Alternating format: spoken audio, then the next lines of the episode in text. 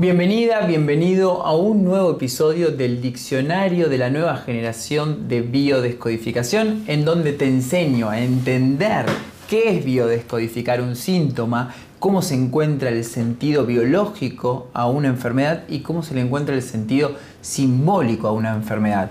Antes de comenzar, aclaración de vital importancia siempre que tengas un síntoma primero al médico tradicional, convencional de toda la vida.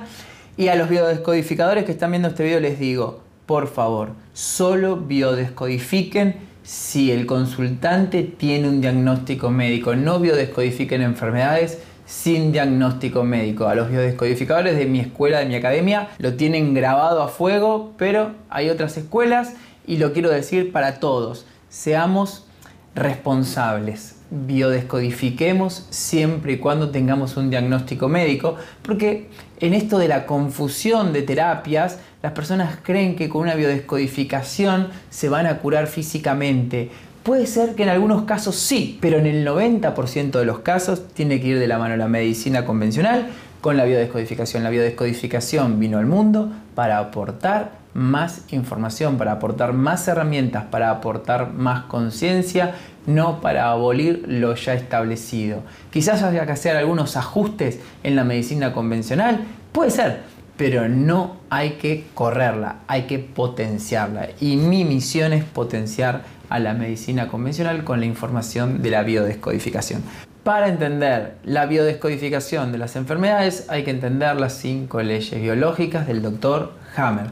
Las cinco leyes biológicas explican ley tras ley cómo es el proceso biológico de un síntoma y cómo se puede curar ese síntoma atravesando todo el proceso biológico. Por eso, en biodescodificación, nosotros buscamos el sentido biológico. Otras corrientes se enfocan solamente en el sentido simbólico. El sentido simbólico es lo que yo interpreto de la enfermedad. Nosotros ah, trabajamos con qué hace nuestro cerebro arcaico, cómo reacciona nuestro organismo, cómo es la interacción entre la mente y el cuerpo. Cuando nosotros tenemos un estrés, se dispara un programa lleno de sentido.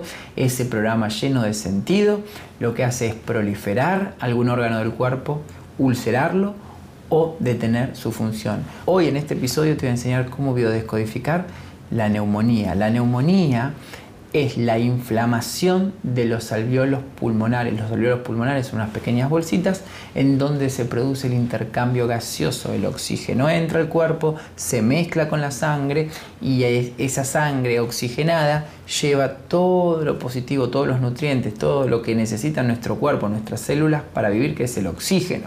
La sangre se encarga de distribuir el oxígeno. Los alveolos pulmonares son el, paso final. Entra el aire por nuestra nariz, baja, faringe, laringe, llega a los bronquios, en los bronquios va hasta el final, ahí están los alveolos pulmonares intercambiando el oxígeno con el dióxido de carbono. Entra oxígeno en nuestro organismo, sale dióxido de carbono.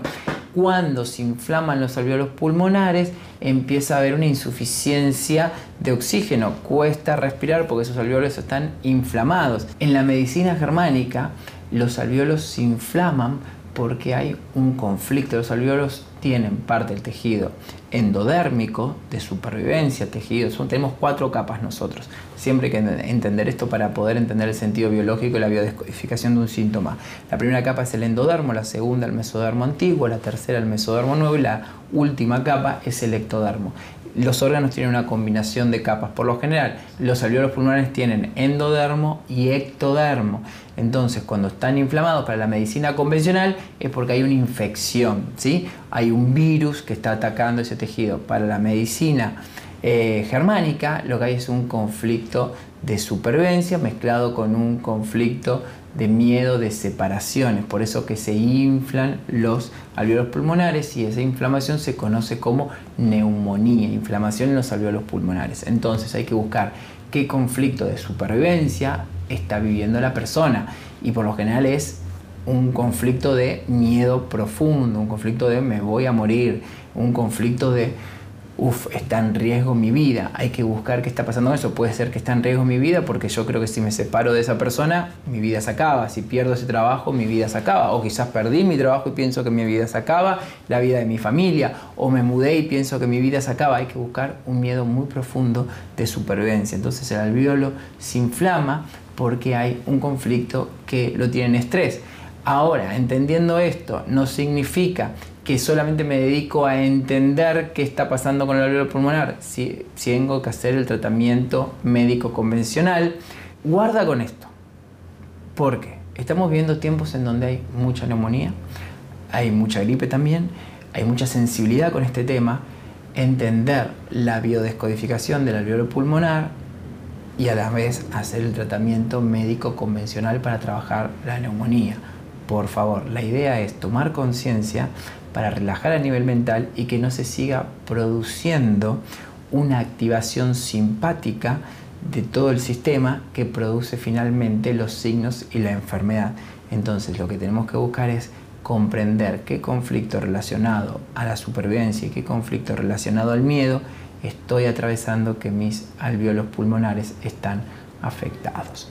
El sentido simbólico ya es de cada uno. Puede ser el sentido simbólico creer no soy suficiente para adaptarme a este mundo, no soy suficiente para poder salir adelante después de esta crisis, no valgo para poder eh, garantizarme la supervivencia y garantizarle la supervivencia a mi familia. Ese puede ser el sentido simbólico, que ya sabes, el sentido simbólico es subjetivo y hay que hablarlo con la persona, es la interpretación que la persona está haciendo de su vida.